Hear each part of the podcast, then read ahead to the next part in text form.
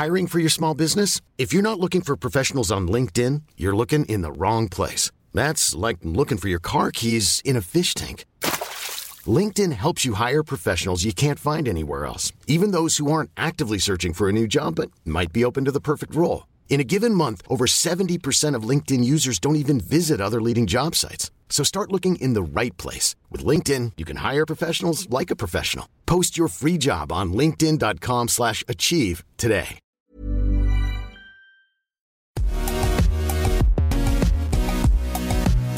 Bonjour à toutes et à tous, bienvenue dans Poulain Rafut. Ravi de vous retrouver pour ce nouveau numéro avec bien sûr l'excellent Arnaud Beurdelet à mes côtés. Salut Arnaud Salut Raph, bonjour à toutes, bonjour à toutes. Merci encore de m'accueillir hein, pour cette euh, belle émission. Poulain Rafut, vous le savez, c'est le podcast qui rafute le rugby en long, en large et en travers, celui que vous pouvez écouter dans votre salle de bain, sur votre vélo, dans votre voiture, dans le métro, bref, partout où vous le souhaitez. Je vous rappelle que ce podcast est à retrouver sur toutes les bonnes plateformes d'écoute, hein, de Deezer à, à, Spotify, en passant par Acast ou Apple Podcast. N'hésitez donc pas à vous abonner et à filer 5 étoiles à notre ami Raph Poulain. De cette façon, vous recevrez chaque semaine les derniers épisodes directement sur votre smartphone. Raph, je te laisse nous présenter notre invité du jour, un invité qui s'apprête à jouer le derby parisien pour la première fois de sa carrière. Oui, Arnaud, les derbies ont une saveur bien particulière pour tout joueur et supporter qui se respecte. Il y a un clocher à défendre, des couleurs à protéger et une fierté à sortir vainqueur coûte que coûte. Ces matchs ont un goût particulier pour les supporters et les médias qui raffolent de l'escalade de la pression entre les deux parties prenantes jusqu'au coup d'envoi. Allez dire à Henri Chavancy et Antoine Burban que le Stade français versus Racing sont des matchs comme les autres. Osez dire à Paul Gabriel ou Kamisha que ces confrontations n'ont plus la même saveur qu'avant, que nenni. Perso, je me souviens des joutes verbales comme entre bandes rivales, ça se cherchait par médias interposés comme pour faire monter la sauce entre Max et René lors des Stades français Toulouse de l'époque, le Nord contre le Sud. C'était au début des années 2000 pas de place pour l'amitié. Le Racing a refait surface depuis une bonne dizaine d'années et chaque match entre les deux clubs rose et bleu est un théâtre où les coups d'éclat sont au rendez-vous et où la pression a tenu toutes ses promesses. Ça tombe bien, on va pouvoir avoir trois derbies dans les trois prochaines semaines pour venir nous parler du premier match de ce week-end. Nous avons invité Clément Castet, champion de France et d'Europe avec Toulouse. Il a décidé de venir jouer à la capitale et va nous expliquer comment on prépare un tel match et comment on vit le rugby en capitale. Clément est un homme de son temps, pilier complet, mais aussi impliqué dans le développement durable. Il nous parlera aussi de son double projet et son engagement dans l'écologie. Bienvenue, Clément, dans Poulain Rafut. Salut. Salut Raphaël, salut Arnaud, salut tout le monde. Merci à tous de m'inviter aujourd'hui. Salut Clément, merci à toi d'avoir accepté notre invitation. On va pas traîner, on va rentrer directement dans le, dans le vif du sujet. Dimanche, 21h05, Racing Stade français. Euh, Clément, on va pas se mentir, tu n'as pas grand-chose de parisien pour l'instant. Tu es un pur Toulousain. Euh, Qu'est-ce que ça représente pour toi, d'abord, euh, ce, ce, derby euh, parisien vu, vu depuis ton, ton origine de toulousaine? Bah, Écoute, déjà, c'est un derby dans une et même ville. Pour l'instant, des derbys, je vais que les Stades toulousains Castres. À la rigueur, les Stades toulousains Bordeaux. mais bon, je pense que ça n'a pas la même saveur. En tout cas, quand on en parle avec les copains, je sens qu'il y a une réelle excitation et une, une tension qui est, qui est palpable. Euh, d'autant plus qu'on a perdu le premier cette saison. Donc, euh, c'est vraiment des matchs où tout peut se jouer. Et euh, nous, on est hyper excités à l'idée de, jouer ce match. Et avant d'être un derby, ça reste un match de très haut niveau contre une équipe qui est particulièrement en forme en ce moment. Donc, on, a, on a particulièrement hâte. Depuis, euh, depuis Toulouse, lorsque on, va le rappeler à ceux qui nous écoutent et qui nous, qui nous regardent, tu as rejoint donc le Stade français euh, l'été dernier avec euh, un titre de champion d'Europe, un titre de champion de France quand même dans la besace. Quel regard tu portais depuis Toulouse sur ce derby? Est-ce que ça te semblait être un derby de pacotille ou est-ce que tu avais le sentiment qu'il y avait une, une vraie rivalité, une vraie, un vrai antagonisme entre ces deux clubs? Non, effectivement, c'est n'est pas la même chose. Il y a une comment dire, euh, comme l'a expliqué Raphaël, il y a des, euh, petites piques qui partent dans tous les sens et une certaine animosité qui reste bon enfant, mais qui est quand même euh, présente au maximum. Et le derby est un peu à l'image de cette ville, c'est-à-dire qu'il est complètement fou. Aujourd'hui, tout peut se passer, même ça serait un derby premier contre 14e. On a l'impression que le 14e pourrait toujours gagner. On a perdu à domicile en début de saison, je le rappelle encore une fois. Je pense qu'on a les moyens pour aller gagner au Racing. Alors, euh, ça reste un match de très haut niveau, mais euh, tout est possible, tout est, euh, tout est réalisable contre cette équipe. Comment la sauce, elle monte un petit peu avec, j'ai cité justement Paul Gabriel, il y a aussi de Giovanni, Pani, c'est quand même des mecs purs purs parisiens euh, qui sont d'ailleurs fans aussi du, du PSG. Comment ils vous montent un peu là? Comment ils font monter un petit peu la sauce avec vous? Est-ce qu'il y a des petits euh, voilà Est-ce qu'il y a des, euh, des, des, des, échanges? Est-ce qu'il y a des, des, grands monologues dans les dans les vestiaires pour préparer? Bon après on est que on est que lundi hein, bien sûr, mais mmh. comment ça comment ça se comment ça se prépare? Ouais, alors bien sûr, on n'est que lundi, comme tu l'as dit. Euh, je pense que tout au long de la semaine, ça va être euh, simplement un niveau de tension qui va être beaucoup plus élevé. Hein. Euh, sur ces matchs-là, on n'a pas besoin d'en dire trop. Juste chacun bien faire son boulot, mais surtout, on sent que euh, tout au long de la semaine. Les entraînements sont un petit peu plus intenses, les touches sont un petit peu plus intenses. Chacun est plus appliqué dans ce qu'il fait parce qu'on sait que, que ça va se payer cash le week-end et qu'on aura encore moins de marge à l'erreur euh, contre, que contre les autres équipes. Et c'est quasiment un match de phase finale en fait. Hein. Et mmh. d'ailleurs, c'est un match de phase finale euh, qu'on prépare au final derrière le match de top 14. Ouais, justement, parce qu'il va y avoir une trilogie hein, de, ce derby, c'est quand même un peu, atypique. Euh, comment on fait pour se préparer euh, Est-ce que ça t'est déjà arrivé de jouer euh, trois fois la même équipe en, trois week-ends, Clément? En aussi peu de temps, non, mais je sais qu'on avait joué Montpellier pas mal de fois avec le stade. Ben justement, même scénario, un Coupe d'Europe et puis après Top 14. Donc, c'est un peu particulier. Il y a un ascendant psychologique qui est hyper fort. Et je pense que les équipes qui, marquent l'adversaire d'entrée de jeu euh, prennent évidemment euh, cet ascendant et ce momentum qu'il est important de garder jusqu'à la fin. Après, c'est euh, un peu plus. Il y a une certaine forme de confort parce qu'on sait ce qu'on va trouver, on n'a aucune surprise. Et au niveau de la troisième semaine, bah, on fait plus d'analyse vidéo tout simplement parce que l'équipe, on la connaît par cœur. Donc, c'est du temps de gagner et ça ressemble beaucoup à des phases finales quand même. Raph, j'aimerais que tu partages ton expérience avec, Clément parce que euh, on va le rappeler quand même à tout le monde. C'est vrai que tu es très, très étiqueté euh, Stade français, mais tu as aussi porté les couleurs du Racing. Donc tu sais comment ça se prépare, euh, même si à ton époque les deux équipes ne se croisaient pas, puisque le Racing était encore en, Pro D2. Mais comment, voilà, est-ce que tu sentais qu'entre les deux clubs il y avait cette, une vraie rivalité, une, il fallait occuper l'espace, il fallait, il fallait s'imposer? Je l'ai senti en tant, que, en tant que spectateur, comme tu l'as dit, j'avais joué en Pro D2 au Racing et, en Top 14 avec, avec le Stade quelques années plus tôt. Mais tu, sens une montée en puissance tout au long de la semaine. Euh, on a vu que le Stade français, souvent, on va se souvenir du, Stade français en 2015 qui va gagner ce huitième de finale avec Sergio Parissé qui chope un carton rouge, ça gagne à 14 contre 15. Le Racing qui venu gagner aussi euh, euh, à Jambouin. les seuls derbys que j'ai vraiment connus, c'était derby comme j'en parlais en introduction, le Stade français contre Toulouse, où là tu mettais une pièce à demi et puis c'était parti pour la semaine. Il y avait René Bouscatel qui comparait la Stade Académie qui était le Stade toulousain avec la Star Académie qui était le Stade français. Ça s'envoyait des fions en longueur de temps. Et puis euh, jusqu'au dernier moment, tu balançais la, la, la composition d'équipe. Et puis on a eu la chance d'aller gagné à Toulouse. Toulouse est venu aussi gagner à Paris. Donc, c'est des matchs qui sont, euh, qui sont hyper importants. Et le Stade français et le Racing aujourd'hui, voilà, jouent, euh, en top 14. Le Racing est peut-être un petit peu plus performant en ce moment que le, que le Stade français mais toutes les cartes sont toutes les cartes sont redistribuées. Vous sortez d'un match d'ailleurs contre contre Bordeaux, Clément. Euh, comment ça, comment, enfin comment on arrive à se projeter après un match comme ce week-end qui a été très compliqué euh, Comment on arrive à se projeter sur sur sur des matchs aussi importants? Alors on sait qu'il va y avoir les deux matchs de huitième en Coupe d'Europe, mais sur ce match de championnat qui est essentiel aujourd'hui pour pouvoir encore avoir son, son, son destin entre les mains, quoi. Alors, je ne te cache pas que la, la défaite contre Bordeaux euh, nous fait du mal, hein, évidemment, parce qu'on avait besoin de ces points-là pour, euh, pour espérer euh, se qualifier par la suite, même si comptablement, je ne crois pas que ce soit mort. Mais je pense que c'est parfait que ce soit un derby par la suite, parce que tout de suite, ça nous remet dedans. Et encore une fois, c'est un match particulier. On ne peut pas le préparer comme un match de top 14 normal, avec tout le respect que j'ai pour les autres équipes. Mais je pense que c'est vraiment bien pour nous que ce soit un derby, parce que tout de suite, tout le monde va switcher je suis persuadé que demain matin, quand on va arriver à l'entraînement, il y aura ce petit supplément d'âme qui va faire que euh, euh, victoire ou défaite, ça sera un grand match qu'on va jouer ce week-end. D'ailleurs, euh, Clément, les supporters du Stade français ont lancé hein, le derby des, des ce week-end. Je ne sais pas si tu as prêté attention. Hein. Ceci dit, tu étais peut-être un peu affairé en mêlée ou dans les rucks. Mais il y avait une banderole samedi soir au Stade Jean-Bouin qui disait trois derbies pour montrer votre envie. Ça, ah. ça, ça, ça, te parle quand même, non? Oui, mais ça, montre, ça montre à quel point ça tient à cœur à nos supporters euh, parisiens qui, qui euh, commencent vraiment à revenir au stade. On a senti une ferveur de ce public qui, euh, qui pousse derrière nous. Et en début d'année, on l'avait peut-être un petit peu moins, faute à nos résultats, forcément. Personne n'a envie d'aller voir jouer une équipe qui perd. on a réussi à se remobiliser, à gagner des, des matchs qui étaient très importants.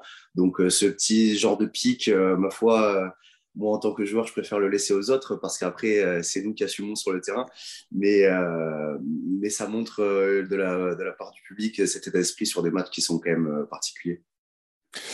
Un petit mot sur cette trilogie de, derby, puis après, on va aborder une, autre thématique, Clément. Mais Il y en a un qui va le premier, donc ce dimanche, qui comptera pour, pour, pour, le top 14. Et puis derrière, il y a ce huitième de finale aller-retour en Coupe d'Europe. On avait tendance à penser que le Stade français allait prioriser dans un premier temps le, le top 14. Je ne sais pas si on peut parler de, de, priorité, mais en tout cas, on avait le sentiment que le Stade avait vraiment cette volonté de pouvoir se, se qualifier, quitte à peut-être un peu délaissé la Coupe d'Europe qui venait un peu comme une cerise sur le gâteau. Est-ce que cette défaite contre Bordeaux finalement change la donne et que cette Coupe d'Europe, c'est peut-être aussi une façon, j'allais dire, de sauver votre saison si toutefois il n'y a pas de, qualification en top 14 Alors, pour être tout à fait honnête avec toi, tu vois, je ne pense pas qu'on ait un effectif euh, aujourd'hui, à l'instant T, comme le Stade toulousain, qui peut se permettre de disputer deux saisons comme, comme on l'a fait euh, auparavant et de, réaliser un doublé ou des choses comme ça.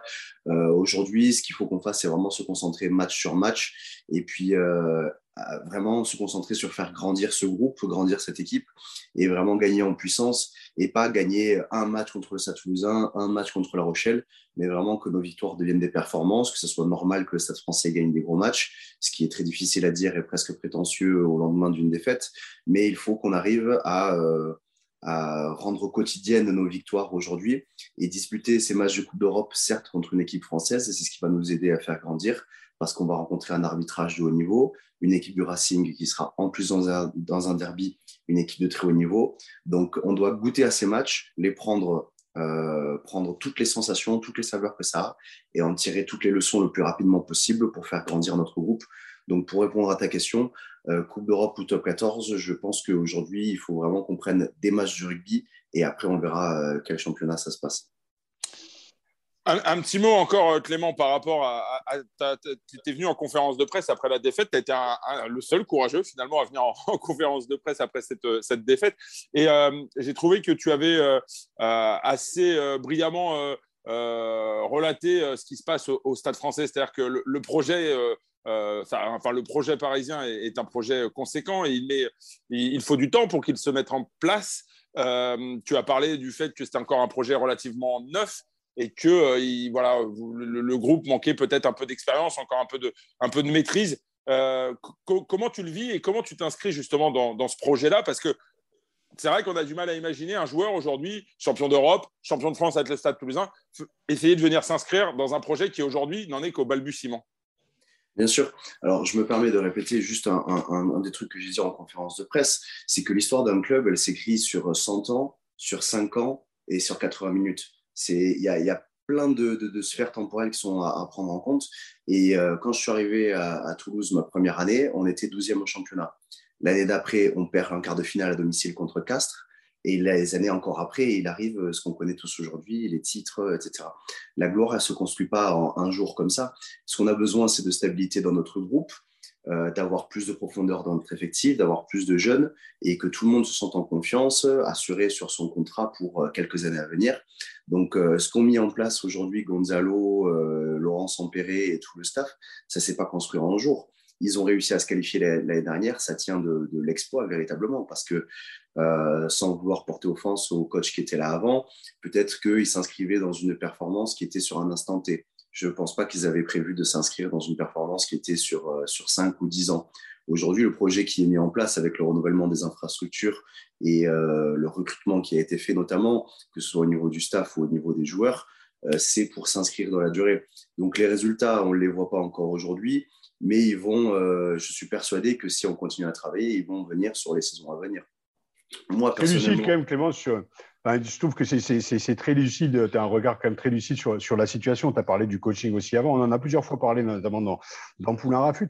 C'est vrai que euh, bah, Thomas Lombard, qui est devenu DG du, du, Stade français, a voulu recréer, je dirais, en fait, la culture euh, Stade français. Gonzalo aussi, qui est revenu d'Argentine pour pouvoir aussi reprendre ce, ce bateau. Il faut restructurer aussi derrière avec beaucoup de leaders qui sont partis sur ces, je dirais, ces cinq dernières années. Alors, je vais repartir un peu loin, mais Pierre Abadan, Géo Sergio Parissé, Jules Plisson, Flancard, tous ces joueurs qui sont partis, qui ont été un peu euh, remerciés euh, euh, et, un petit peu, un petit peu. Il faut recréer en fait une dynamique et une culture club sur des sur des fondations qui n'étaient pas très pas très solides. Donc je trouve que tu as quand même un regard assez assez lucide sur la situation et on peut pas.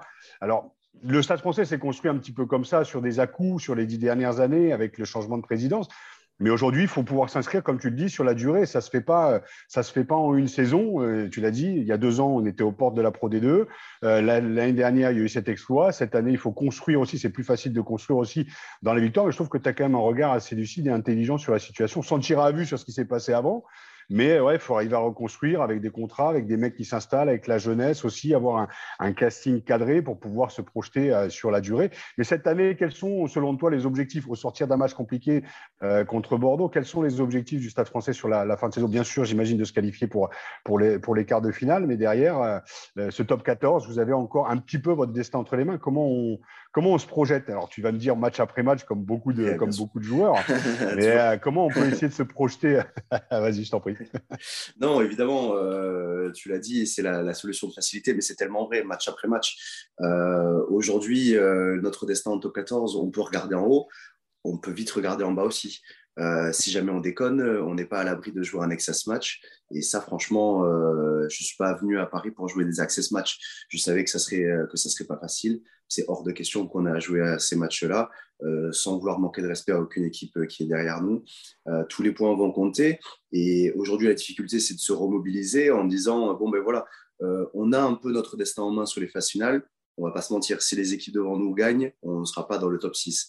Par contre, si jamais on croit qu'on est en vacances au mois de mars, la saison peut se la rendre beaucoup, beaucoup plus compliquée que ce qu'elle est.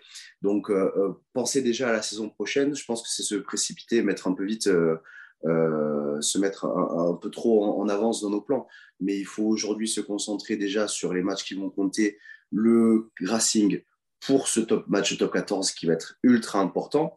Et après, le Racing pour ces deux matchs de Coupe d'Europe qui peuvent nous amener à, jouer une saison euh, beaucoup plus sympa au final. Parce que, mettons qu'on ne se qualifie pas, qu'on finisse dans le ventre mou en top 14, si jamais on arrive à faire un quart de finale en Coupe d'Europe, euh, alors tu le sais mieux que moi, je sais je suis pas sûr de combien d'années ça fait qu'on n'en a pas joué. Quoi.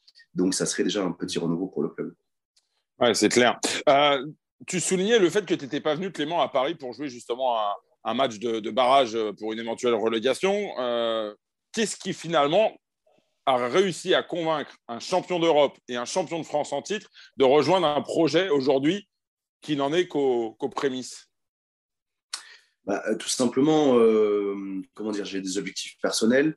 Euh, et pour atteindre ces objectifs, il me fallait une part un peu plus importante euh, dans un groupe de top 14. Euh, j'ai passé des années incroyables à Toulouse où je me suis régalé, où j'ai appris, j'ai triplé mon niveau aux côtés de joueurs comme Charlie Faumina, Jérôme Queneau et d'autres, je ne pourrais même pas tous les citer, mais vraiment, je me suis régalé, j'ai vécu des moments extraordinaires. Est-ce que j'ai envie d'être aujourd'hui tout le temps la doublure de Cyril Bay derrière, son, derrière en club? Euh, c'était un petit peu compliqué à gérer. Euh, quand William était coach, j'avais une certaine notion de concurrence où, euh, où j'ai pu, quand j'atteignais mon meilleur niveau et que Cyril était un tout petit peu moins performant, j'étais de suite devant et titulaire sur la feuille de match. après, il y a eu deux, trois changements de staff qui ont fait que j'avais peut-être moins cette notion de concurrence. Et moi qui suis un compétiteur, et Raph, tu me le, reproches vite fait au niveau du match après match, mais je fonctionne comme ça. Quoi. Pour moi, il faut vraiment une carotte. Euh, si je suis le meilleur euh, dimanche 1er euh, avril, je dis n'importe quoi, ça veut dire que le week-end d'après, il faut que je joue. Quoi. Et ça, ça j'en ai absolument besoin. Si jamais j'ai pas cette notion de concurrence et d'objectif à aller chercher, honnêtement, pour moi, c'est tout à fait envisageable d'arrêter le rugby. Quoi. Si j'ai pas de, si j'ai rien à aller chercher, euh, ça me sert à rien de, m'entraîner tous les jours. C'est des propos très forts là que tu dis quand même, euh, Clément. Euh, si tu si n'as pas cette notion, tu serais capable un jour de claquer la porte du rugby du jour au lendemain. Ah oui, oui, bien sûr. Après, je pense qu'il y a toujours un projet à aller chercher, il y a toujours quelque chose. Mais euh, moi, il faut vraiment que je fonctionne à la carotte, j'ai euh, me mettre des objectifs assez élevés. Et puis, euh, puis voilà, moi, ce qui me passionne, de toute façon, c'est le sport de haut niveau. Le rugby en tant que tel, j'adore ça, c'est passionnant. Il y, a, tellement de trucs à, réfléchir, tellement de secteurs différents dans le jeu. Mais ce qui me passionne avant tout, c'est le haut niveau. C'est pas d'être numéro 3 dans une hiérarchie et d'être content parce que je joue une fois tous les quatre matchs et que j'ai deux titres dans la poche. Quoi. Alors justement, euh, parce que pour parler des, des, motivations qui t'avaient poussé à, rejoindre le Stade français dans un entretien dans, dans Midi Olympique, tu avais évoqué notamment la qualité de la mêlée, parce que c'est vrai que si le Stade français a quelques, a quelques difficultés quand même depuis un an ou deux, beaucoup d'observateurs soulignent la qualité de, cette mêlée qui est probablement une des, toutes meilleures du, top 14. et tu avais souligné notamment le, travail réalisé par, Laurent Sampéré. Tu peux nous en dire un peu plus, Clément? Bien sûr, bien sûr, c'est un choix énorme. Et je, félicite encore Laurent pour ce qu'il fait parce qu'honnêtement, quand je suis arrivé, que j'ai vu qu'il faisait tout chez Mêlée, je sais pas, ça fait, ça fait beaucoup. Quoi. oui, à Toulouse, il y avait un entraîneur pour les touches, les mêlées, les rucks. Euh, enfin, voilà. Bien sûr, bien sûr. Et ça semblait normal à cette époque-là. Et je vois aujourd'hui, Laurent, la qualité, parce qu'on a une qualité en mêlée, mais on a une qualité en touche quand même. Euh, aujourd'hui, enfin hier contre Bordeaux, euh, ça n'a pas payé, mais euh, demain contre les autres équipes, on arrive à les, emmerder, on est tout le temps dans les bonnes zones. franchement, on a une qualité de conquête, de conquête qui est vraiment énorme. Et moi, c'était ce que le cap que je souhaitais passer en venant à Paris, c'était voilà, être dans une mêlée dominante, jouer aux côtés de euh, Laurent Panis, Tolou Latou, Paul Allo-Émile, des mecs qui sont vraiment conquérants en mêlée. Et, euh, on a un, état d'esprit autour de cette phase spécifique de conquête qui, qui m'a beaucoup surpris quand je suis arrivé. En fait, c'est les secondes lignes et les troisième lignes. Les mecs, qui sont vraiment à fond derrière la mêlée. Et peut-être que quand je suis arrivé, tout n'était pas aussi, euh, comment dire, précieux, organisé, tout bien joli, tout bien pensé qu'à Toulouse. Par contre, il y a vraiment un truc qui, m'a euh, agréablement surpris, c'est cet état d'esprit de collectif euh, où on se retrouve autour de ces phases de conquête. Donc, euh, je suis vraiment, j'ai trouvé ce que je cherchais en venant ici. Est-ce que tu peux juste nous expliquer ce qui se passe dans une mêlée, s'il te plaît? Parce qu'en fait, on ne sait pas ce qui se passe dans une mêlée. J'étais, j'étais lié arrière. On sait pas, on sait tout ce qui est dans le rugby reste dans le rugby et tout ce qui est dans la mêlée reste dans la mêlée. Mais est-ce que tu peux nous expliquer l'ascendant psychologique, comment on le prend? Est-ce que toi, tu es un mec avec du bagou aussi, comme à l'époque Sylvain Marconnet qui parlait dans la bouche de ses piliers? Comment ça se passe stratégiquement dans une mêlée? Parce qu'on ne sait pas, on nous dit le mec a poussé en travers. Juste nous donner quelques petites clés de compréhension sur ce poste qui est tellement stratégique et qu'on connaît peu. C'est comme un poste de l'ombre. Ouais, c'est vrai qu'on a tendance à dire Ah ouais, dans la mêlée, il y a des coups de poing qui partent, etc. Ça, effectivement, ça revient un petit peu à 30 ans en arrière. Non, euh, le, bagou, comme tu dis, moi, je le laisse un peu aux autres. J'essaie de, me concentrer sur ce que moi, j'ai à faire. Euh, après, il y en a qui aiment parler, moi, c'est pas trop mon truc. Disons qu'on a les premières lignes en fait pour euh, le grand public qui sont euh, ben, en première ligne, comme leur nom l'indique, qui sont au front face à l'adversaire. Et derrière, on a l'attelage, donc les deuxième et troisième lignes qui viennent en fait pousser et, transmettre la force. Donc en fait, il s'agit de se placer comme un, comme un coin quand on est première ligne. Et les, les deuxième et troisième lignes sont la massue qui vient enfoncer, si possible, l'adversaire. Clément, il y a une chose qui m'interpelle euh, par rapport à la question de, de, Raph. Euh, on dit que euh, la mêlée est une épreuve de force collective. et c'est vrai qu'au stade français, on, a le sentiment depuis un an notamment que quels que soient les joueurs, qu'on ait Paul Aloémil à, à, droite ou, ou Georges Melikidze, qu'on ait Kakovin, qu'on ait Béthune, qu'on ait Castet à gauche, qu'on ait Latou au Panis au milieu, on a le sentiment que le, niveau reste le même reste homogène. C'est quoi? Ça veut dire finalement, c'est plus la force d'un système qui prime sur euh, la force individuelle? Alors déjà, il y a ça, effectivement, tu le soulignes très bien, c'est la force d'un système. Et je pense que Laurent de Sampéré nous transmet des idées euh, qu'il a mûrement réfléchies et qu'il a quand même appris aux côtés de Didier Sanchez, donc qui est aujourd'hui euh, le entraîneur le plus qualifié en mêlée française et voire dans le monde. Donc c'est un, un, enseignement qui est qui, est du diamant à l'état pur. Quoi. Donc déjà, on a, on a la chance d'avoir ça. Et puis, euh, c'est les bienfaits aussi de la concurrence, parce que tout simplement, quand je parlais tout à l'heure de profondeur d'effectif, euh, c'est à ça que ça sert. C'est-à-dire que si moi, aujourd'hui, je veux jouer un match à gauche, tout champion de France que je suis, il faut que je passe devant Moses Aruemil, qui, euh, pour l'instant, fait des très bons matchs. Donc, les matchs que j'ai fait pour l'instant en Stade français, je les ai fait majoritairement remplaçants parce que, parce que Moses enchaîne et, euh, Vassil Kakovin est très performant aussi. Et c'est pareil au talon, c'est pareil en seconde ligne. Et c'est ça qui fait la, qualité d'un groupe, qui participe énormément à la qualité d'un groupe. Et c'est ce qu'il nous manque un petit peu aujourd'hui, tu vois, au niveau des jeunes. Je pense que quand on aura des jeunes qui vont vraiment venir nous pousser et, euh, et permettre aux mecs de souffler tout simplement aussi sur certains matchs, euh, le groupe va franchir un cap.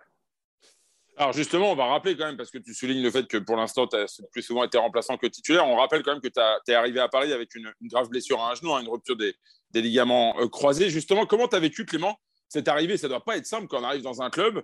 Euh, on imagine que le club, lorsqu'il recrute, c'est pour apporter une plus-value. Et toi, tu es arrivé, excuse-moi l'expression, avec le genou dans la boîte à gants. Psychologiquement, ça n'a pas dû être simple à vivre. Non, c'est pas évident. Et puis surtout, tu découvres un nouveau truc, tu es dans le groupe, mais tu n'y es pas vraiment parce qu'au final, tu passes ta journée avec les kinés. en parallèle, je découvre l'école, je découvre la ville. J'ai trois trucs à gérer en même temps, c'est très compliqué. avec un peu de recul, je pense qu'au final, c'est pas plus mal parce que quand tu arrives, de suite, on veut que tu sois performant parce qu'il faut que tu sois une plus-value. Euh, donc, euh, si j'étais arrivé et que mes premières performances n'avaient pas été euh, positives, comme le dit souvent Hugo Mola, tu n'as pas deux fois l'occasion de faire une bonne première impression. Donc, une fois qu'on t'a catégorisé sur côté, ça y est, c'est fini. Donc, ça m'a permis le temps de, me prendre un peu en main physiquement, de, bien me soigner et puis d'appréhender d'appréhender le club, la ville. Et quand j'ai commencé à, jouer mes matchs, j'étais déjà parfaitement intégré dans le groupe. Donc ça, ça a été un, réel soulagement pour moi. Alors, tu parles justement d'intégration et aussi de plus-value. Est-ce que tu as pu, étant blessé, euh, pouvoir aussi t'imprégner aussi du terrain, de pouvoir apporter des conseils Parce que quand même, on a un champion de France et un champion d'Europe aussi euh, euh, en titre. Donc, est-ce que tu t'es permis? Est-ce qu'on t'a donné aussi la possibilité de pouvoir apporter aussi ton, ton expertise de, de pilier au sein du groupe en ce début d'année où tu étais blessé, où tu étais vraiment killé, préparation physique sur le, sur le bord du terrain? Et est-ce que tu as pu être, je dirais, intégré? De quelle manière tu as pu être intégré dans le dans l'organigramme du, du Stade français en étant blessé? Alors, disons qu'au tout début de l'année, effectivement, j'ai passé beaucoup de temps à Cap-Breton. Donc euh, là, euh, je n'allais pas donner des, conseils aux mecs. La deuxième maison. Même pas là. Il, connaît bien Raph. Ouais. Et du coup, euh, du coup, non, au début, je j'ai pas trop parlé. J'ai pris la mesure du groupe et j'ai pris le temps beaucoup d'observer ce qui se passait et comment ça fonctionnait. Et certes, j'ai des titres, mais j'ai pas la science infuse. Quoi. J'ai j'ai juste beaucoup appris aux, côtés des personnes qui étaient avec moi. Donc, euh, plus je suis retourné sur le terrain, plus je me suis permis de, dire des petites choses, mais juste de donner des avis. Quoi. Je ne parle même pas de conseils. C'est dire, bah, tiens, euh, ça, on le travaille de cette manière. Euh, est-ce qu'on on ne peut pas le travailler de cette manière-là ou, ou tout simplement faire des petits extras à la fin de l'entraînement les joueurs voient et ont tendance à te suivre avec. Donc, c'est des, des, des, petits trucs dans l'attitude peut-être qui changent. Mais euh, quand même, il y a déjà un, gros travail qui est réalisé par le, par le staff et il n'y a pas besoin de, modifier grand-chose, juste quelques petits détails, je pense.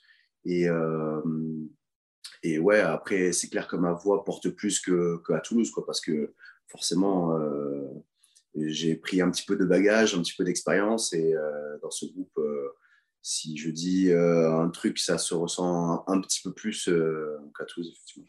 Ah, il faut se donner aussi la légitimité de le dire aussi, tu vois. C'est pas un novice qui arrive à 19 ans dans un club, quoi. Tu as cette expérience derrière.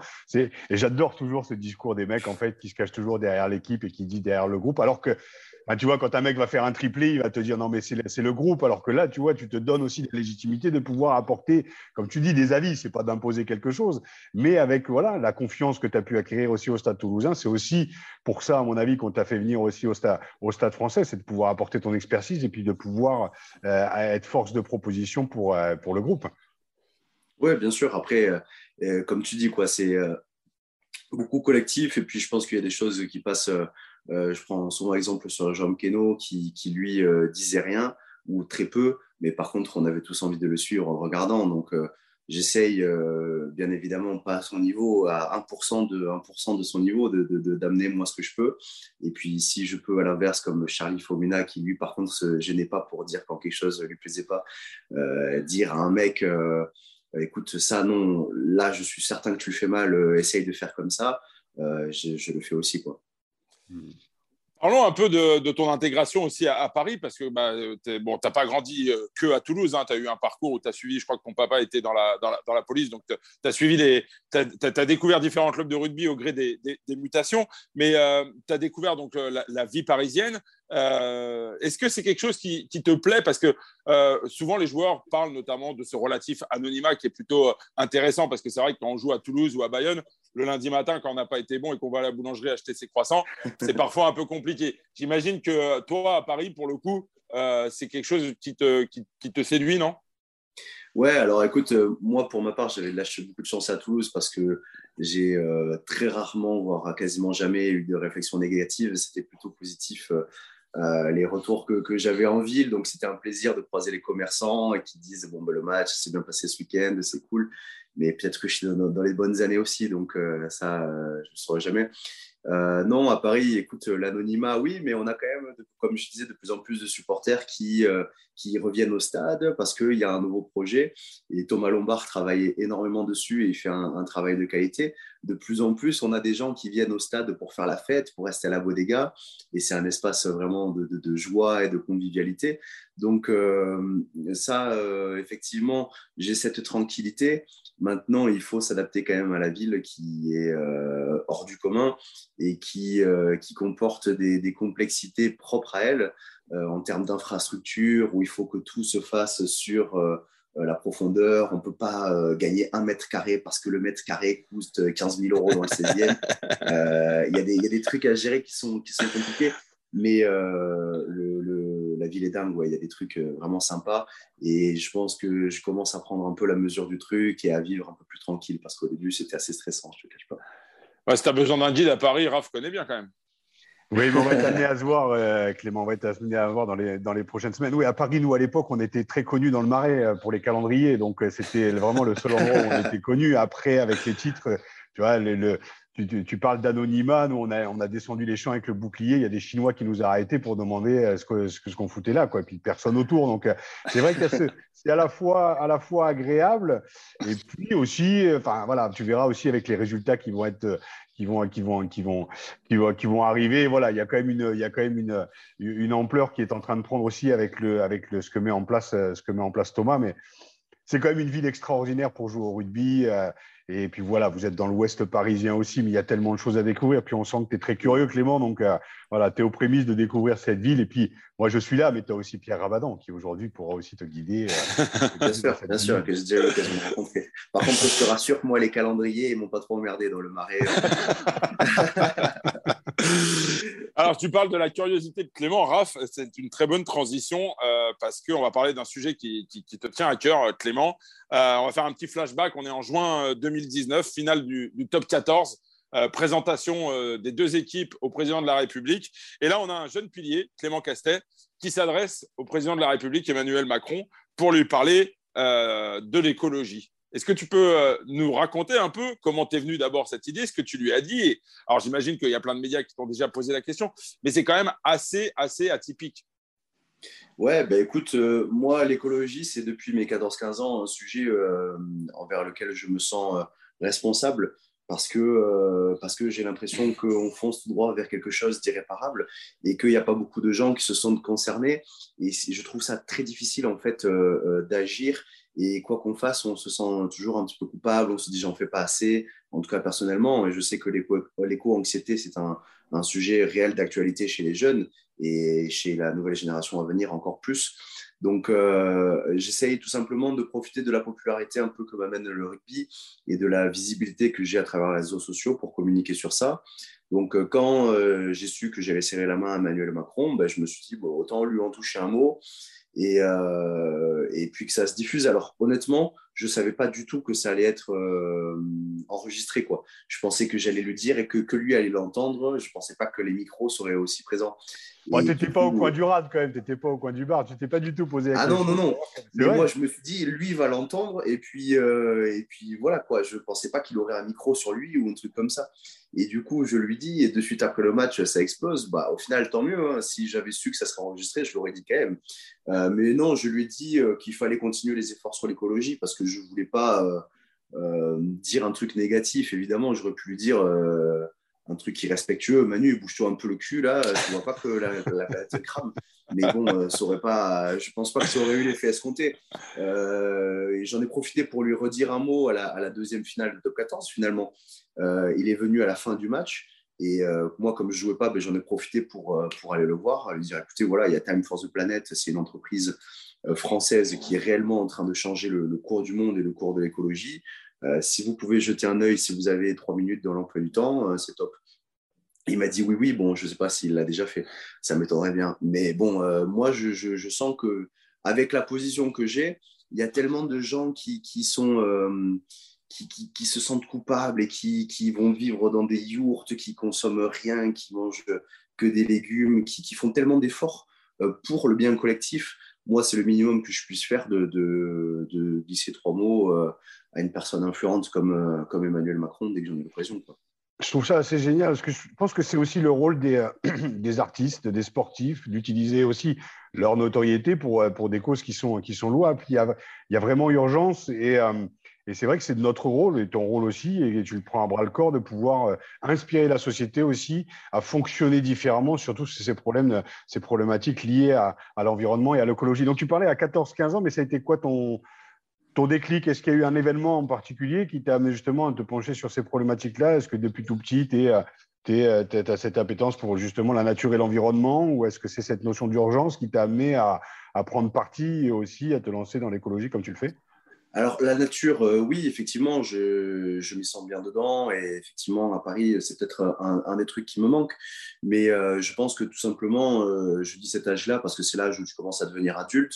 Moi, personnellement, c'est là où je suis parti en pôle espoir. Donc, j'avais plus papa et maman derrière.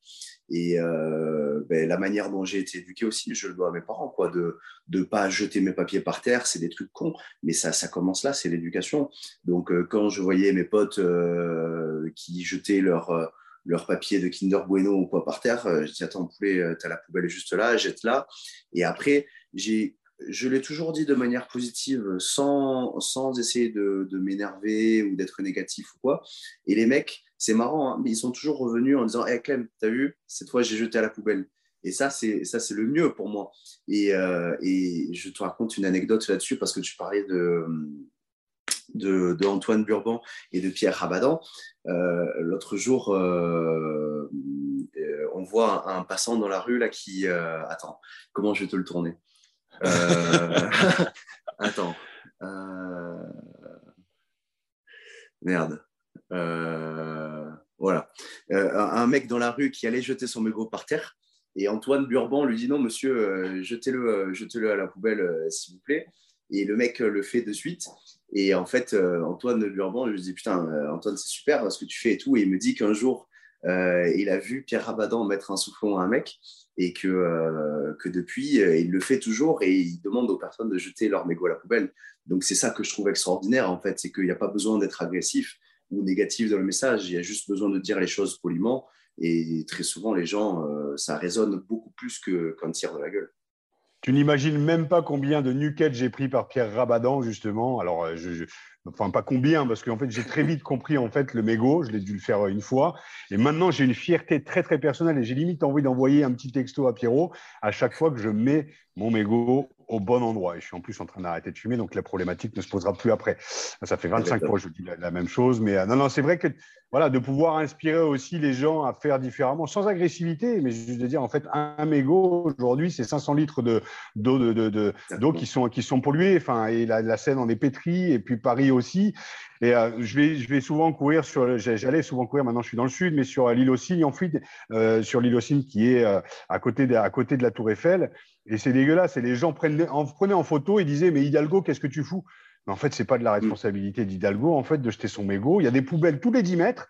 Et tous les gens qui commencent à dire oui, Hidalgo, ou te montrer du doigt un peu, toujours un peu les politiques, mais tu es responsable de, de l'endroit où tu vis aussi, quoi. Et c'est l'éducation qu'on a aussi auprès de nos enfants. Tu es bien obligé de, voilà, montrons l'exemple justement par des petites attitudes comme les mégots et Pierre Rabadan. Alors là, c'est un, voilà, il, inspire le monde, il inspire le monde, Pierre. bon, en moralité, il faut mettre un rugbyman dans toutes les rues de Paris parce que visiblement, quand on fait 1m90 et 115 kg, les gens, ils prennent le mégot, ils le mettent directement à la poubelle. Bon, ouais, ça marche pas trop mal. Euh, Clément, tu parlais tout à l'heure de Time for the Planète, c'est une société dans laquelle tu as, investi il y, a, quelques années, donc une association à, but non lucratif qui vise à créer 100 entreprises hein, pour, pour contrer le, réchauffement climatique. Est-ce que tu peux nous en parler un petit peu de ce projet? Où est-ce que ça en est? Alors, bien sûr, en fait, c'est une entreprise à but non lucratif. C'est très important de le préciser parce que dans les textes, ils ont eu beaucoup de mal à le faire. C'est-à-dire qu'une entreprise en France aujourd'hui, elle est faite pour créer de l'argent. Et ça, ils ont eu des difficultés à mettre en place une entreprise qui n'avait pas pour vocation de créer de l'argent. Donc, en fait, comme tu l'as bien expliqué, ils ont euh, la vocation à créer 100 entreprises qui vont lutter contre le réchauffement climatique, mais aussi qui vont être, euh, qui vont être rentables par elles-mêmes. Donc aujourd'hui, concrètement, comment ça se manifeste? C'est par exemple avec la création de la batterie verte. C'est un, problème aujourd'hui de batterie. Euh, stocker l'énergie, c'est très compliqué. Et Time for the Planet, en fait, récolte les dons euh, de différentes personnes, n'importe qui. Ça commence à partir de 1 euro. Donc, on fait un don, on devient associé. Et une fois qu'on a fait ce don, Time for the Planet le réinvestit dans la société, la batterie verte en l'occurrence. Il finance toute la recherche et tout le développement. Et une fois que la société est sortie, donc évidemment, aujourd'hui, tu imagines bien que tu sors la batterie verte, ça intéresse des milliers de, marchands de voitures, de peu importe, de, dizaines de milliers de personnes. Et en fait, ils vont déposer un brevet et le mettre en libre service. C'est-à-dire qu'ils vont dire, voilà, on a payé pour toute la recherche, tout le développement. Si monsieur euh, Ying au Japon euh, ou aux USA, n'importe où, veut reprendre le truc et créer sa société pour faire le max de fric possible sur le dos de l'écologie, mais qu'il le fasse, c'est très bien. Et euh, en fait, avec ces 100 entreprises, donc je te parle de la batterie verte, mais il va y avoir plein d'autres choses, des moyens de déplacer les cargos maritimes beaucoup plus efficacement et sans consommer de carburant. il y aura vraiment plein de projets, 100 ben, à vrai dire, 100 entreprises euh, qui, vont, euh, qui vont se développer dans les années à venir. Aujourd'hui, ils en sont à, deux ou trois entreprises. Et euh, c'était un projet qui était condamné à, l'abandon dès le début parce que tout le monde leur disait que ça marcherait jamais, étant donné que ça repose sur la participation de tous les citoyens, en fait. Et tu donnes, tu récupères rien. Sauf qu'aujourd'hui, ils en sont à plusieurs millions d'euros récoltés. Et ça, ça décolle énormément, ce qui montre aussi l'engouement des personnes vis-à-vis de l'écologie. Alors Clément, tu euh, pas le seul justement à, être, à te pencher sur, sur, sur l'écologie et l'environnement en tant que rugbyman et rugbywoman. On va, on va citer Lénaïque Corson. Euh, Julien Pierre, est-ce que tu échanges aussi un peu Lénaïque qui prend de plus en plus de poids au sein du, au sein du, du, du, Stade français, notamment sur, sur l'environnement? Et Julien Pierre, tu échanges un petit peu avec eux justement sur ces, sur ces projets, sur ces, sur ces problématiques? Oui, bien sûr, bien sûr. J'ai eu l'occasion de, discuter avec eux. Et ce qui est top, c'est que chacun aborde l'écologie à sa manière, tu vois. Moi, euh, je soutiens vraiment Time Force the Planet. J'essaie de m'inscrire dans, ces projets-là. Et Elena elle, va plutôt mettre des, des, petites astuces sur Instagram, diffuser des messages euh, euh, do it yourself au quotidien, tandis que Julien, lui, s'implique au niveau des clubs. Et euh, il y a un truc dont euh, j'ai parlé tout à l'heure et que je veux vraiment insister dessus, c'est que dans l'écologie, c'est très facile de, culpabiliser la personne à côté et de dire ah ouais, Clem Casté, il est écolo, par contre il bouffe de la viande, un tel, il prend l'avion avec son club de rugby. Ben oui, personne n'est parfait aujourd'hui. Sauf que je trouve qu'on est victime et coupable à la fois. Parce qu'on est, on est coupable de nos fautes, effectivement, de manger trop de viande, de se déplacer en avion, de ce qu'on veut, mais on est coupable du gouvernement et des personnes importantes aujourd'hui à la tête des, grandes sociétés qui euh, polluent 100 fois plus que tout le monde et qui, euh, qui n'ont pas réfléchi à cette problématique-là, ou l'ont eu dans les oreilles mais n'ont pas voulu l'entendre. Donc je pense qu'il faut vraiment saluer les efforts de tout un chacun. Euh, si, si Monsieur X te dit qu'il se déplace en 4x4 qu'il euh, prend l'avion tous les dimanches, mais que par contre, depuis qu'il a vu un truc sur l'écologie, euh, consomme moins de viande et jette son mégot à la poubelle, bah putain, il faut le dire déjà, ça c'est énorme ce que tu fais. Après, tu vas changer d'autres petites choses, mais toujours rester dans le positif. Et euh, c'est un des trucs que j'aime vraiment chez Time for the Planet, c'est que c'est, aujourd'hui, ils font partie des rares optimistes qui défendent la planète. Et d'ailleurs, euh, Clément, si, si je ne me trompe pas, toi, à titre personnel, déjà, tes déplacements, c'est en trottinette, puisque Raph t'a aperçu visiblement dans Paris en trottinette. ouais, c'est ça. Mais écoute, moi, depuis Toulouse, ouais, je me déplace en, trottinette. Euh, et c'est vraiment, ça amène une notion, alors pour une simple trottinette, je ne vais pas tirer le truc par les cheveux, mais ça amène une, une notion qui me tient vraiment à cœur, c'est l'écologie performante. C'est-à-dire que je prends la voiture, je mets environ 35 minutes pour euh, aller de chez moi à Jambouin. Je prends la trottinette, j'en mets 10 et je trouve qu'aujourd'hui, c'est ça qu'il faut aller chercher. Quoi. C'est une écologie euh, où le mec, même celui qui n'est intéressé que par l'argent ou par le gain de temps, il faut qu'il prenne la solution écologique parce qu'ils se disent bah, je vois bien que c'est plus pratique, là, c'est pas possible. Il faudrait le faire exprès pour polluer la planète. Donc, c'est ça aussi, quand je dis victime et coupable, c'est que les sociétés n'ont pas encore pensé des moyens vraiment pratiques d'aborder l'écologie. Quand tu, quand tu croises les joueurs du PSG à côté de Jean Brun qui arrivent avec leur gros 4x4 ou leur grosse Ferrari, ça doit leur faire bizarre de voir un joueur de rugby qui passe en trottinette, non? Ouais, alors euh, je t'avoue que déjà, j'en ai pas croisé beaucoup des joueurs du PSG et je pense qu'ils connaissent pas ma, connaissent pas ma gueule. alors, puisqu'on parle souvent de reconversion dans, cette émission, on voit que vraiment tu as une, forte sensibilité et tu en parles vraiment très bien hein, de cette, cette sensibilité pour l'écologie. Mais est-ce que c'est une option de reconversion, Clément, ou parce qu'on le sait aussi que tu as un, double projet, hein, puisque tu, tu suis des, des, études pour être podologue. Euh, qu'est-ce qui va faire la différence à terme? Est-ce que voilà, il y a un projet plus qu'un autre qui te séduit? Euh, écoute, euh, je pense que je saisirai tout, simplement l'opportunité qui se présente. Aujourd'hui, euh, tu vois, je, découvre un nouveau club et je me dis que, putain, il y a des aspects positifs à entraîner aussi. J'aime bien, j'aime bien ce, truc-là d'avoir vraiment un projet. Non, je ne sais pas. Aujourd'hui, je me concentre sur le rugby, finir mes études convenablement. Il me reste un an et demi. Et puis après, au moins, j'aurai toutes les sécurités pour pouvoir penser à l'avenir si jamais euh, j'ai envie de me consacrer à l'écologie et que je monte une boîte, mettons, et que ça se casse la gueule, il me restera toujours mon diplôme et euh, j'ai ces plusieurs casquettes là.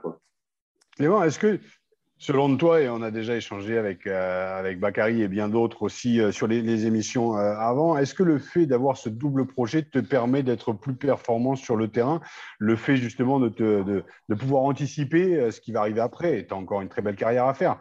Mais c'est toujours délicat d'avoir ce double projet et être performant sur le terrain. Et je pense que beaucoup pensent qu'il faut absolument ne penser qu'à travers le rugby. Moi, ma question, c'est est-ce que le fait de faire des études à côté te rend plus performant sur le terrain?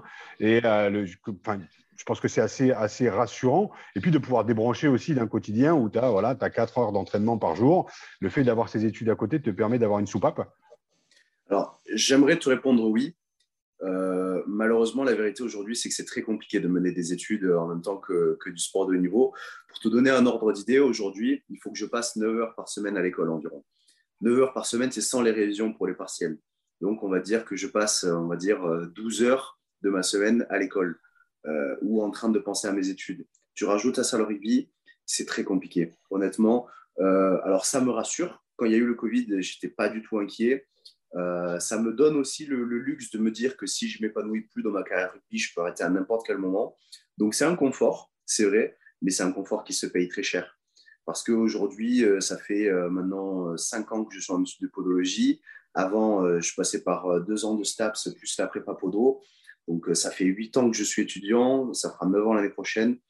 Euh, c'est très chronophage, c'est énergivore au maximum. Donc, effectivement, j'ai un, abord sur le monde qui est plus complet. Euh, je vois le matin mes collègues de promo qui ont fait une heure et demie de transport parce qu'ils ne peuvent pas se payer un logement plus près de, de, de l'école. pardon.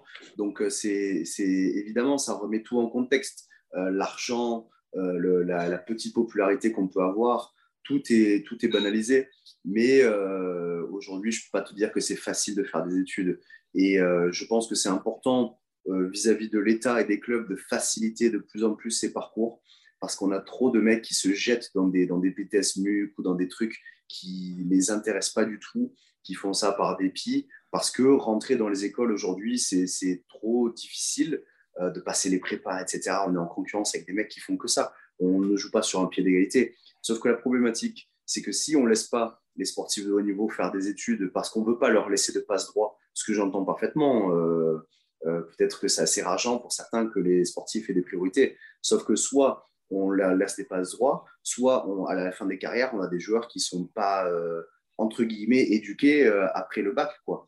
Donc, c'est un petit peu cornélien je pense que l'accès euh, aux études devrait être facilité et, euh, les emplois du temps aménagés euh, au maximum. Alors justement, Clément, on parlait tout à l'heure de, des motivations qui t'avaient poussé à, répondre favorablement au, projet parisien. J'imagine que ce contexte bah, t'a séduit aussi parce que c'est vrai que c'est un peu le projet de, Thomas Lombard. J'ai souvenir qu'il avait déclaré, notamment dans le middle, qu'il avait dit qu'il ne voulait plus faire signer de joueurs qui n'auraient pas un double projet. Euh, j'ai le sentiment quand même qu'au Stade français, euh, le, club a signé dernièrement un, certain nombre de partenariats justement avec des grandes écoles. Il a organisé une conférence à laquelle Raph a, participé dernièrement justement pour sensibiliser tous les joueurs de la, Stade Academy euh, qui sont entre 15 et, 20 ans justement pour les sensibiliser à, poursuivre ce, double projet. Est-ce que de, voir un club justement qui s'inscrit là-dedans, tu as le sentiment finalement de, que ton profil colle parfaitement à ce projet? Oui, bien sûr, c'est génial. Alors, ça faisait peut-être pas partie de mes raisons de la venue au Stade français, parce que moi, mon projet, il était déjà fait sur des rails et il ne me manquait plus qu'à finir. Mais euh, je pense que Thomas a parfaitement raison de s'inscrire dans cette logique-là. Et, euh, et, ça, fait, ça colle aussi à l'identité de Paris, quoi, où euh, on peut très vite tomber dans l'excès, dépenser des millions, des cents, et puis redescendre aussi vite. Euh, que s'inscrire dans la durée, être un minimum cortiqué, avoir conscience de ce qui se fait, que tout le monde ne gagne pas autant d'argent, c'est très important. Raph, justement, pour, on, touche à la fin de cette, émission. ton, sentiment, justement, par rapport, tu as participé dernièrement à une conférence, justement, avec les Naïk Corsong, Pierre Rabadan et, et François Mounier, hein, aussi un, joueur passé par, le Stade français, par Béziers, par Cardiff, qui a, toujours mené de front et ses études et, sa carrière de, haut niveau. Euh, tu étais un petit peu le, contre-exemple, mais aujourd'hui, tu sensibilises beaucoup justement euh, autour de ça et, surtout, tu, racontes un peu ton, parcours qui a été euh, difficile post-carrière. Oui, oui, mais je pense que tout parcours est inspirant à partir du moment où il est digéré, où tu reviens avec des messages, euh, avec des messages positifs. Je pense qu'il y a dix ans, j'avais euh, beaucoup, beaucoup de colère. Aujourd'hui, je suis complètement assumé. Donc, euh, je pense qu'on a le droit à l'échec, le droit à la vulnérabilité. C'est ce que je mets aussi en avant. L'importance du double projet. Moi, je me suis retrouvé une main devant, une main derrière. Donc, ça permet justement aux jeunes de pouvoir s'identifier aussi à des parcours qui sont pas linéaires, qui peuvent être parfois fantasmés. On a toujours l'impression que le sportif part avec son argent, sa gloire, sa notoriété. Or, c'est un petit peu plus complexe que ça. Mais je remarque, euh, et, je te remercie Clément, parce que tu vois, je pense plus, en plus d'avoir du bulle, il y a une vraie sensibilité, il y a un vrai questionnement dans l'environnement. C'est et comme Thomas Lombard, une volonté de pouvoir inspirer la nouvelle génération à fonctionner différemment. Et Thomas en a fait son cheval de bataille depuis qu'il arrive au Stade français, c'est redorer le blason, non pas que dans le paraître et dans la forme, mais aussi dans le fond, c'est-à-dire de former des hommes et des femmes avant de former des rugbyman et des rugbywomen. Et l'exemple de Clément sur euh, ce double projet, sur sa volonté aussi de pouvoir euh, s'impliquer dans l'écologie, ben, tout ça, en fait, sont des personnalités inspirantes, comme l'a expliqué François Mounier lors de la conférence. Le parcours de Pierre aussi exemplaire, mais il en a aussi chié pendant sa carrière à certains moments. Les Naïd Corson qui arrive à la fin de sa carrière, qui nous parle d'environnement aussi. Ça inspire la nouvelle génération à pouvoir s'identifier à autre chose que du rugbyman gladiateur qui pense avec ses couilles et son cœur. Mettons-y un petit peu de sensibilité, une vraie réflexion derrière. C'est pour ça que j'en profite euh, voilà, de remercier Clément, parce que j'avais lu des articles sur toi, on ne se connaît pas, mais euh, mais il y a cette sensibilité que j'aime et c'est cette image aussi un petit peu atypique qu'on aime aime aussi euh, au Stade Français. Et, je prêche pour ma paroisse parce que c'est le club de mon cœur, mais voilà, envie d'être un peu révolutionnaire dans cette partie aussi d'accompagnement de la nouvelle génération. Donc, euh, Clément, on est l'un des exemples aussi de, ces joueurs qui passent et qui ont envie de laisser une trace positive de par son discours et son parcours. Et, euh, en tout cas, moi, je me suis régalé pendant trois quarts d'heure avec toi, Clément. Euh, merci, à toi, merci à vous. Merci. Et je rappelle, juste pour ceux qui suivent un peu la carrière de Clément Castet, quand même, qu'au-delà de ses, engagements, il y a, avant sa blessure, tu étais dans l'antichambre de l'équipe de France. Évidemment, il y avait Cyril Bail, mais voilà, tout n'est pas pas fini. Est-ce que pour conclure, l'équipe de France est toujours dans un petit coin de la tête, euh, Clément, lorsque tu seras revenu à ton, meilleur niveau? Écoute, pour l'instant, je me concentre sur être euh, performant au Stade Français, revenir à mon meilleur niveau. Après, euh, c'est un rêve de gamin, donc écoute, je vais voir le Stade Français et puis après, on verra ce qui se passe. Messieurs, un grand, grand merci pour cette, euh, cette, euh, cette belle émission euh, dans Poulard à Il n'y a pas que le rugby, il y a aussi justement tous ces sujets qui touchent notre société. Et on est ravis d'avoir donné la parole aujourd'hui à, à, Clément Castet. On savait avant l'émission qu'elle serait riche. On est maintenant ravis d'avoir pu vous faire partager justement cette, cette, sensibilité de Clément pour l'écologie, pour ce double projet, et puis nous éclairer un petit peu sur ce qui nous attend dimanche 21h05 à l'Arena pour ce derby entre le Racing 92 et le Stade français. Messieurs, c'est fini pour aujourd'hui. Poulain Rafut, on se retrouve la semaine prochaine, même endroit, même heure. À très vite. Salut Arnaud, salut Clément. À la semaine Merci beaucoup, ciao tout le monde.